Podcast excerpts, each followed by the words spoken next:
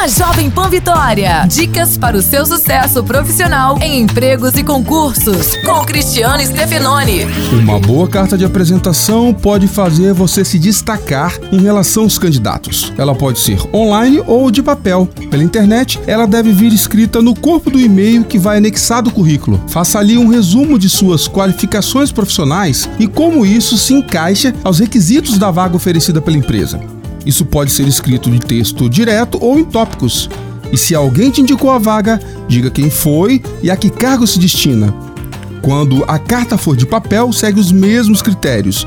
A diferença é que ela deve vir anexada ao currículo, ser assinada e constar seus dados de contato. Abraço, sucesso e até a próxima. Você ouviu Empregos e Concursos com Cristiano Stefanoni. Para mais dicas e oportunidades, acesse folhavitória.com.br barra empregos e concursos.